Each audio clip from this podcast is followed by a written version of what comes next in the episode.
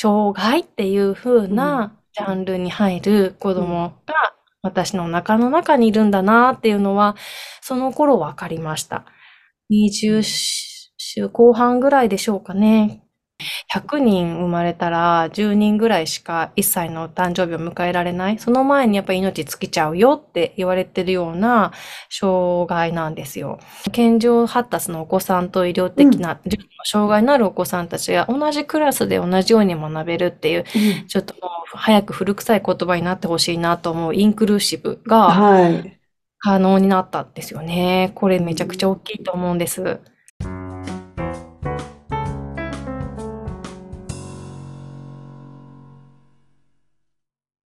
ポッドキャストをお聞きの皆さん、こんにちは。40歳からのお仕事図鑑、聞き手役をしております、小林みどりです。この番組はあなたの知らないお仕事の世界を紹介するものなのですが、今回からは医療的ケア児、重症児デイサービス運営をしている友岡博恵さんにご出演していただいております。呼吸器がついているなど医療的なケアが必要な子供や重度の障害がある子供を受け入れるデイサービスを運営している友岡さん。運営のきっかけはご自身の子供に遺伝子の欠損があることでした。お腹に子供がいた時から一人で子供を育てていくと決めていた友岡さんはですね、障害のあるお子さんを育てる中で子供の預け先がなくて困った経験からデイサービスを作って運営をするということをしています。今回は友岡さんの運営するデイサービスはどんなものなのか、そしてどうして作ろうと思ったのかということについてお話を聞いています。それでは40歳からのお仕事図鑑、お仕事名、医療的ケア児、重症児デイサービス運営。早速スタートです。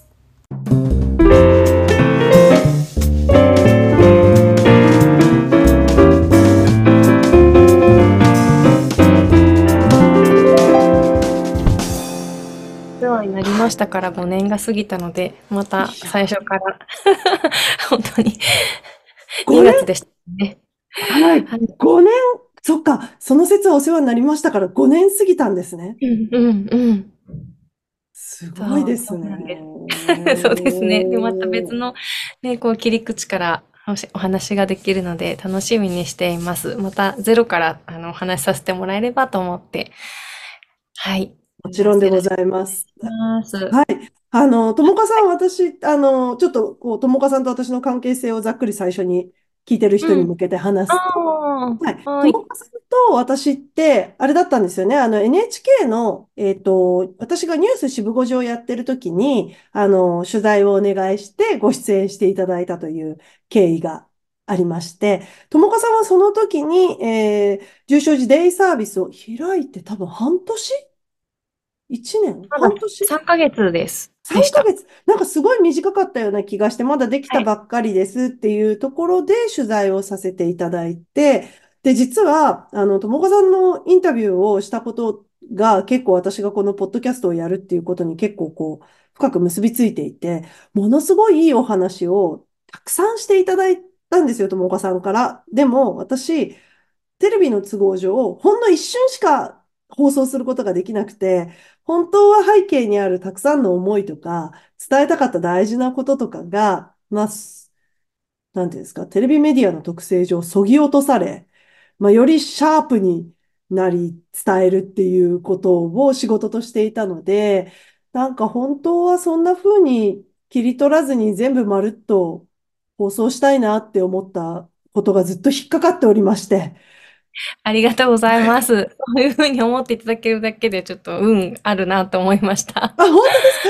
なんか、うん。だから、テレビ離れた時に、どこかで絶対にお話を聞こうとは思っていたんで、満を持してお声掛けさせていただきました。ありがとうございます。じゃあ、張り切って喋っていきます。張り切ってお願いします。張り切って OK。お願いします。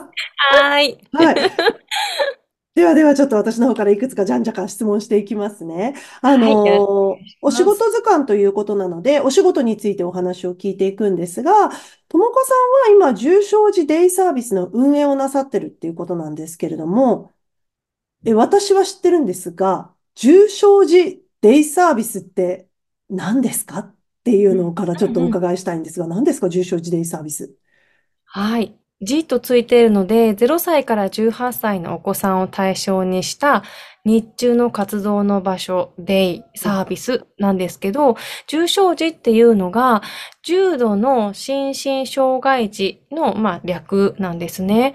で、重たい知的障害と重たい肢体不自由を合わせて掛け持った障害のあるお子様たちをお預かりしています。で、昨今なんですけど、あの、医療的ケア児というキーワードをお耳にすることあると思うんですね。この医療的ケア児もこの重症児デイサービスの対象になっているので、まあ、中にはその死体の方で重たい、あの、機能障害がないお子さんも、元気に走り回れるようなお子さんも、医療的なケアがつくと、やはり看護師さんの範疇になってくるので、私たちのような重症児デイサービスに通っていらっしゃいます。なので、ひすごく大きなあの活動の範囲でお子様たち、医療の面が必要だったり、介助が必要な方の、あの、お子様たちをお預かりする場所を運営しています。今、何人ぐらいお子さんをお預かりしてるんですか？確か今運営なさってるのって2箇所ありますよね。そうですよね。はい私がはい。行った時と2年前ぐらいにもう1箇所増えたような気が、え、去年かな ?2 年前かな？そう。さすが2年半ぐらい経つんですけど、あ、ああ、よかった。そう、あの、2箇所に増えて、うん合わせて、契約数だけ言うと、60ぐらいかな、のお子様たちが。で、定期的に、あの、定員がなんせ1日5名なんですね。なので、いろんな方々がこう、曜日ごとに変わるというような形で利用していただいていて、まあ、常時、そうですね、45ぐらいのお子様が毎月来てくださっているというところです。定員5名っていうと、だいたい定員5名に対してスタッフは何人必要なんですか？7名ぐらいですかね。お プラスなのそうです。よね。そうそう。なんですよ。そのね、重症児デイサービスって、あの、国の制度の中でやっているうんうん福祉事業になるので、えっと、決められた職員の配置があるんですよ。うんやっぱり肝心な責任者が児童発達支援管理責任者というものが一人。それから保育士さん、子供のあの事業なので保育士さんが一人。えーえーと、PT、OT、ST と言われるような機能訓練士さんが一人。うんそれから医療的なケアや体調面を管理してくれる看護師さんが一人。うん。ここに、あの、私たちお花キッズでは重度の方が多いというところで、保育士と看護師を2名以上の配置にしているので、合計すると、まあ、5人に対して7人ぐらいの人数で運営しています。すごいですね。それは、マンツー以上マン以上プ。ラスアルファよ。そう。そうなんです。いやー、でも、まあ、じゃないと、その、別に24時間ずっと向かい合って座ってなきゃいけないわけじゃないですけれども、同時多発的に何かが起きた時に対処できないっていうことですよね、きっと。そうなんです。何かが起きるというよりは、やはり一人ではできないこともあってですねうんうんうんうん。例えば身長が高い子を一人で抱え抱っこするっていうのが難しいので、2名必要じゃないですか。うんプラス、あとまあ医療的な面で言うと、うんまあ一人が、あの、アンビューって言ってこうギュッギュッって押すようなものを持って移動をするってなると、これでも二人必要だったり。うんはい。そのあたりは、たくさんこう人手が必要だなと、それぐらい、まあ、あの、そのお子さん自身の姿をお話しすると、一人ではどうしてもやっぱり、あの、うんこう、動く体を動かすこともちょっと難しいですし、意思表示が難しい方もたくさんいらっしゃいますし、えっと、医療的な面で言うと、喉に穴を開けて、機械をつけて呼吸をサポートする人工呼吸器を使っているお子さんもいらっしゃいます。なので、あの、マンツーマンでやっぱり足りなくて、うん、あの、プラス2、3と、その職種を配置しています。なんか実はな、なんかこうやって聞いてると7って本当はもっと余裕があったら増やしたいぐらいの人数に思えてきましたね。そうでしょうんそう、本当に、うんあの、お昼ご飯の時とかね、すごい、あの、ドピークだったり、プラス、送迎をやってるんですよ。うんうんうんうん。えっと、まあ、お家でいいお家の往復もするし、学校にお迎えに行ってデイに来て、それからお家というパターンもあるんですけど、学校がいくつもあったり、もちろんお家はそれぞれみんな違うので、そこにお車を使って、ピストンだったり、2台3台タクシーも使いながら、うんあ、の、送迎をしています。で、添乗者必ず必要なんですね。うん看護師さん。ほぼ看護師さんが多いですよね。なの、で、そこでいなくなると、じゃあ誰が、あの、室内に残ってるのとか言って、、そうですよね。そういうタイミングはもう本当に人手が足りないっていうところになります。はい。あの、友岡さんの、あの、なんて略したらいいんだろうな。全部言うと長いんで、デイサービスって言っちゃった方がいいんですか？うんあそれともなんか、はい。重症時あの点とか略した方がいいのか。はい。もう、デイデイ大丈夫です。デイサービスはで。友岡さんのデイサービスは、世田谷区にあるじゃないですか。そうです、そうです。はい。はい。お花キッズというお名前で、世田谷区にあるんですが、その世田谷区内だけで、あの、うんうん通ってるお子さんは全員世田谷区内の子たちだけなんですか？それとも横の、うんうん。はい。近隣区も含みますね。あの、2箇所あるうちの1箇所、世田谷区若林にある事業所は、目黒、渋谷、港と、まあ、少し接点が、せ、せ、おー隣接しているので、うんそのあたりってやっぱり、あの、物価っていうか、こ土地が高いじゃないですそか。うですよね。で、あの、そういうお子さんも少し人数が少ないということで、なかなか事業所がないんですよ。デイがないんですよ。ああ、なるほなので、世ど。田谷まで通っていらっしゃっています。だから、若林は4区ですね。渋谷、目黒、港、世田谷のお子さんが来てる。それ、なんかね、あの、土地勘がある人間からすると、土地勘がない人からすると、まあね、Google マップで見ると大した距離じゃないじゃないですか。世田谷区から港区う、ん渋谷区。でも東京に一回でも住んだことがあると、あの間のこの信号の多さとか、ものの、ものの、ものの7キロ進むのに1時間かかるとか、なんかこう、ね、もう、そんな中、あのーいわゆるこう呼吸器がついてたり、何らか医療的な介助が必要なお子さんを送迎するっていうだけでも結構大変だなって今聞いていて思ってしまいました。まさにそうなんですよ。その子供たちの体力があるから、あの、うちの方は、まあ、来てくれるだけウェルカムだよって言いたいんだけど、片道30分以上乗ってると、ちょっと不安定なんですよね。なので、一応、ここぐらいまでっていうのは決めてあるんですけど、うんうんなかなかそこではデイに通えないっていうお子さん困っている方が多くて、うんちょっともう一足伸ばすぐらいまで 頑張っているところです。はい。逆に世田谷区内って言っても世田谷が広すぎて、今度ね、南の方行けないんですよ。多摩川の方とか。そうですね。遠いの。あそこからそっちまで行ったら結構な時間がかかっちゃいますね。ね行ったことないですけど、1時間ぐらいかかりそうですよね。かかりますね。大した距離じゃないんですよ。本当に大した距離じゃないのに。よ。50メートル進むごとに信号があったりするから、はい。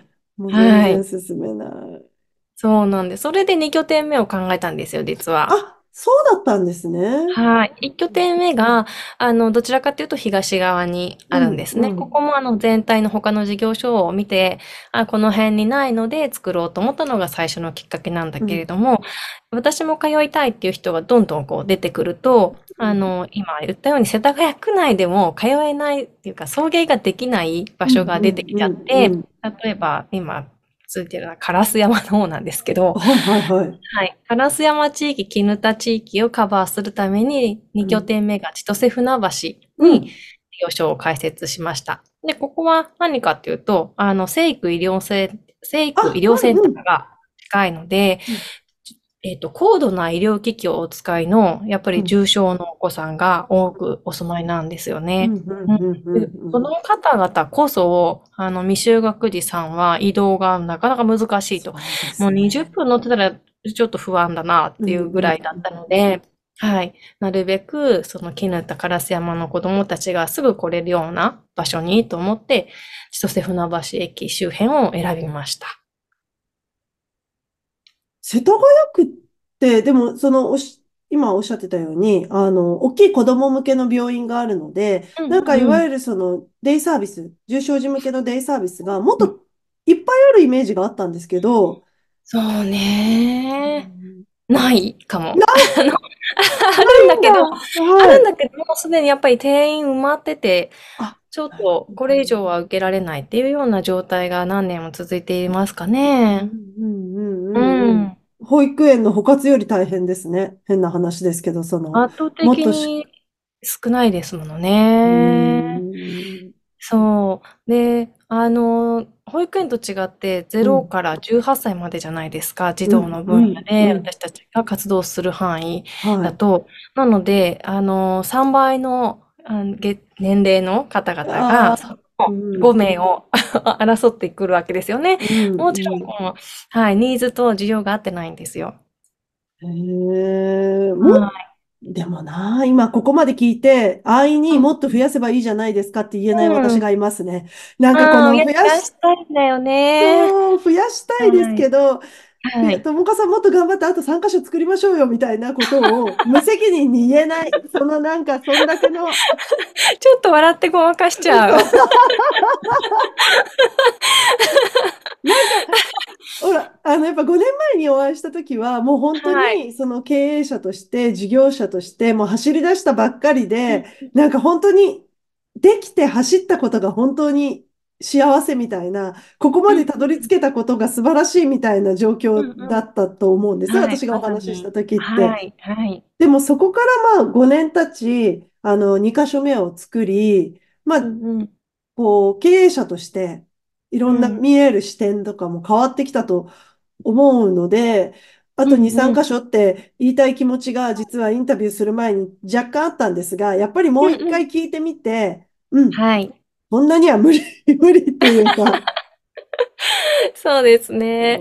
でん、も、あのーそうだな、今の話で言うと2点ちょっと変わったなと思うこうん、うん。とがあって、1個目は関心が高くなったと思うんですよ。このあ、重症児とか医療的ケアのお子さんに対する視うん、線とか注うん、目度っていうのがうん、変わった。うん、うまあ何ん、かというと、法律が1個できて、それが医療的ケア児法案っていう、うんはい、議員法案ができたのが2年前なんです。そこで医療的ケア児を支援しなきゃっていうの制度がバックアップしてくれるようになったかうら、いん、ろんなところで、例えば、あの、大学院の研究が進んだりとうん、か、うん、私たちうん、も、あの、区の方からこういった補助金制度があるよって言って、いろんなことをうん、サポートしてもらったりとか、あと、ガバメントクラウドファンディングとかをやってうん、もらったから、それで、えっと、医療的ケアの必要な、例えば防災グッズ、う発ん。電機とか結構重要なんですよね。電気あ、使うんで、そうでとか、あの。バックアップしてもらったりとかって、すごくうん、注目度が上がって、多うん、分、近隣の方々もこういう子供たちをサポートしなきゃって思ってくれてると思うんですよ。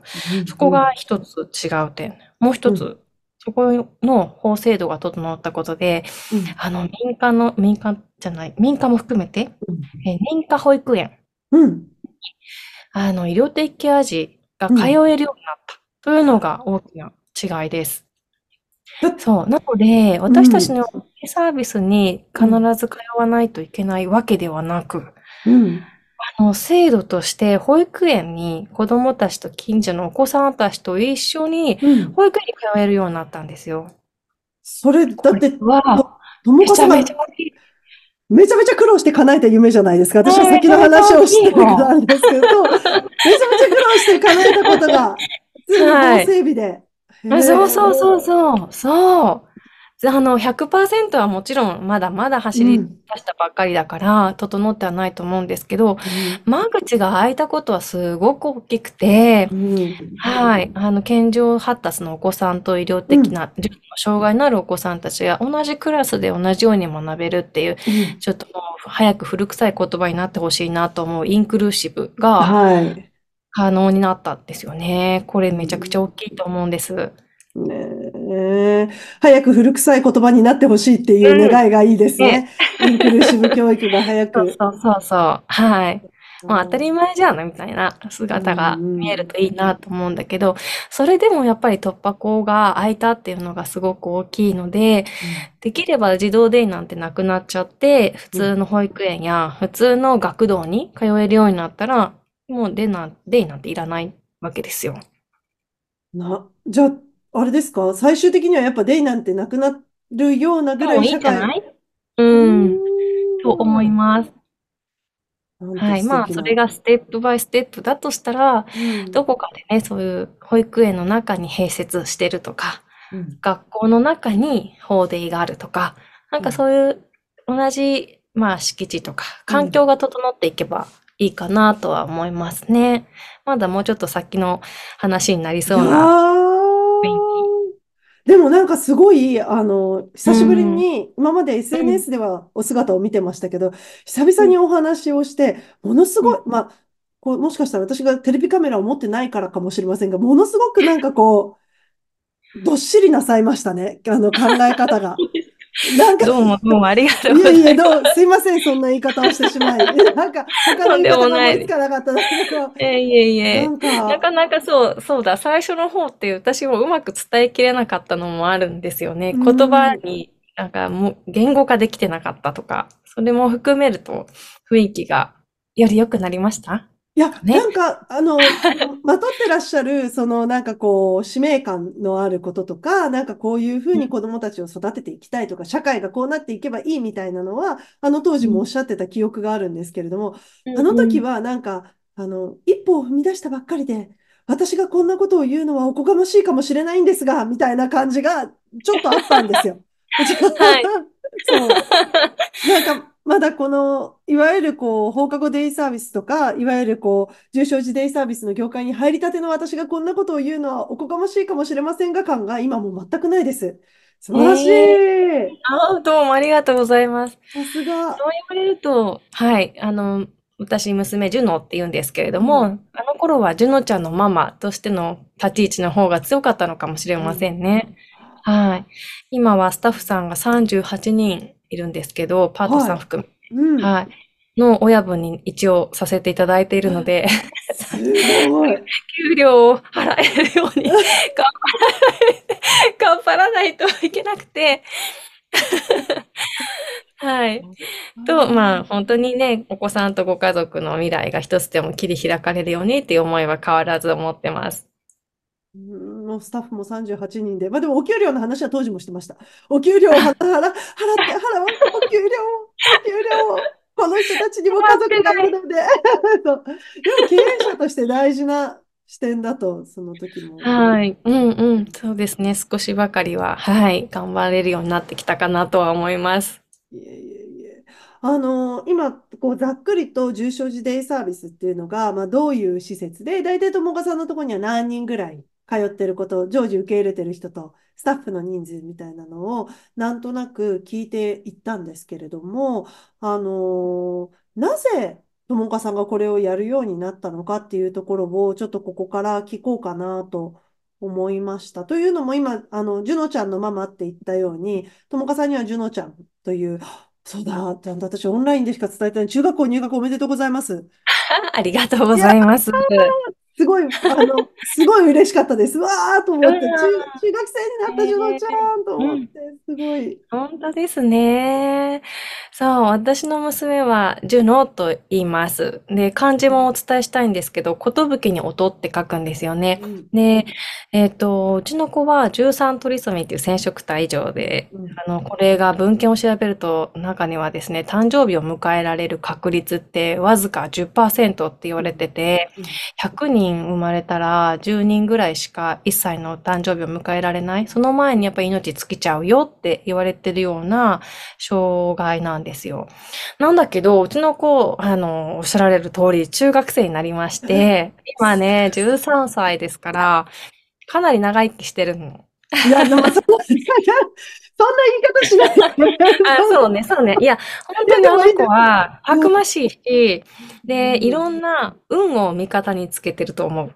うんうんそう、うんあのー生まれた場所も、それからオペとかね、たくさん乗り越えてきたし、感染症にも苛まれたし、なんだけど、そこから、まあ、グレードアップしてきたっていう感じで、今、13歳を迎えて元気に過ごしてます。で、あの、お花ができたタイミングが、うんうんまあ、授業は、の前に少し活動していたのを含めると、あの子が小1の時にお花キッズの法人を設立したんですよ。うんで、まるまる、えっと、6年経って、ほぼお花キッズと共に歩んだ小学校の人生と、時代と、を得て、今中学生なんです。だからね、いろんなことを考えると、あの子と二人三脚でこのお花キッズ、あ成長してきたなって思うとね、感慨深いんですよ。いやー、なんか、な、そんな言い方しないでくださいって言いましたけど、多分もう友果さんは運命を受け入れてるから、なんかそういう言い方を そうね。なさってると思うんですけど、もうその、はい。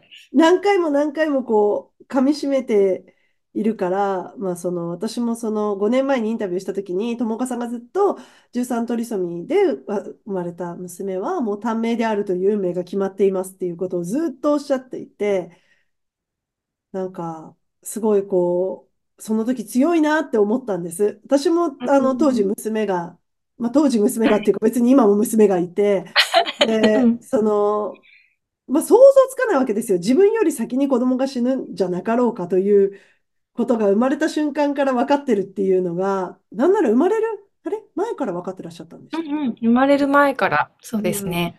っていうのがすごい想像がつかなかったので、そこがすごい強いなって思ったんですけど、ちょっとじゃあ、ジュノちゃんについてもうちょっとお伺いしようかなと思ったんですはい。が、今なんかあの、その13トリソミーであること生まれる前から分かってたっておっしゃったんですけれども、どの段階でその自分の娘さんに障害があるっていうことが分かったんですか？うんえっと、滞在22週の時に先生からストップかけられて、あ、何か心臓に奇形がありますねっていう話から、すぐ入院ってなったんですよ。即座に入院。うん。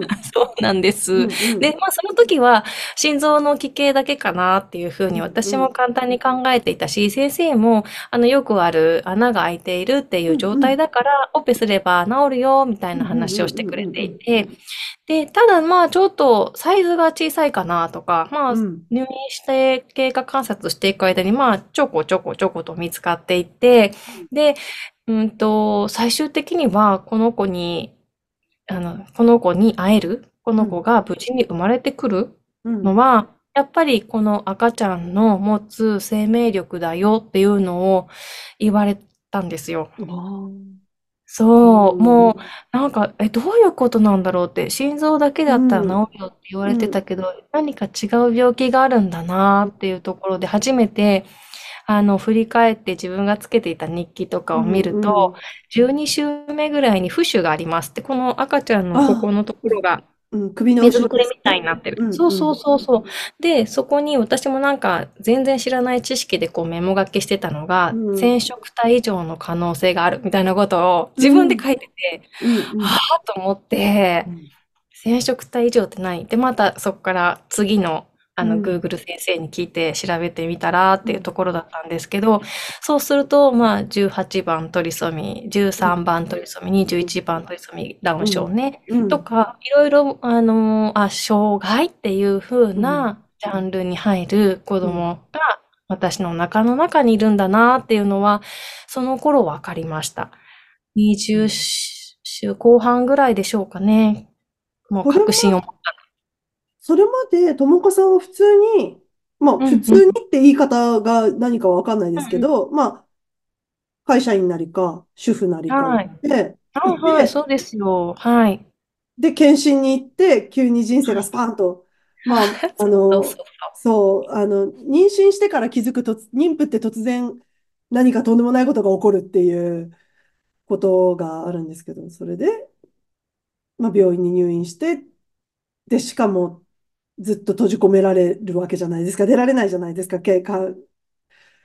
もう、その不安たるや、今想像しただけですごくこ胸がギュッと締め付けられる思いなんですけれども、うん。冷静に手紙、なんかこうメモに残ってたっていうのは、やっぱそれ吐き出さないとちょっと、あれだったんでしょうね、その時の自分が。そうなんでしょうね。でも書いたことすら忘れてたから、いや、どうでもよかったんだと思うの。あ、えいうこともあるんだっていうぐらいしか、うん。12週、12週って、まだ、ここで産もうかな、ぐらいのそうですね。考えじゃないですか。うん、病院うん、探し、そろそろしなきゃかな、うん、産科だけじゃなくて、出産できるとこどこかうん、な、うん、ぐらいのうん、話じゃないでうん、すか。それで、大きな病院に当たったのが、娘が生まれた、ああの、病院なんですけど、周産期が整っているうん、病院だったん。そう。なので、その12週の時なんか多分、本当ぼやっと、ボケっとしてますから、性格的にも。いやいやいや。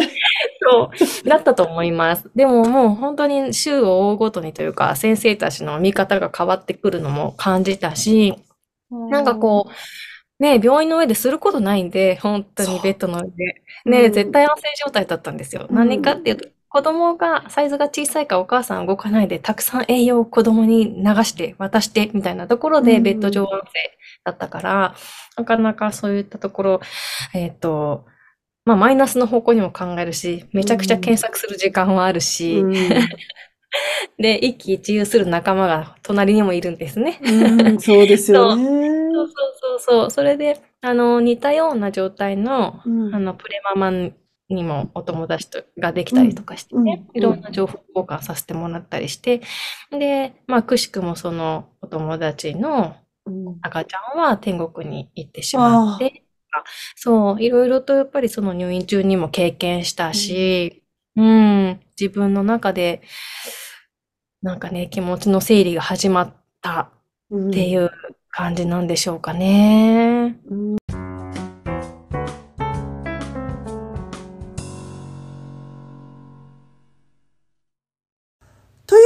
今回のエピソードはここまでになります。あの、エピソードのね、冒頭でも話していたんですが、5年前に私と友岡さんは NHK の取材を通じて出会いました。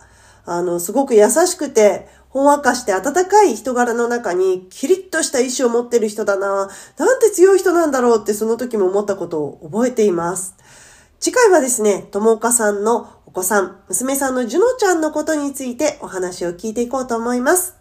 えー当ポッドキャストにメッセージくださる方ありがとうございます。えー私の個人的な Facebook ですとか、Instagram へのメッセージとっても嬉しいです。それでは皆様、今日も大変お疲れ様でした。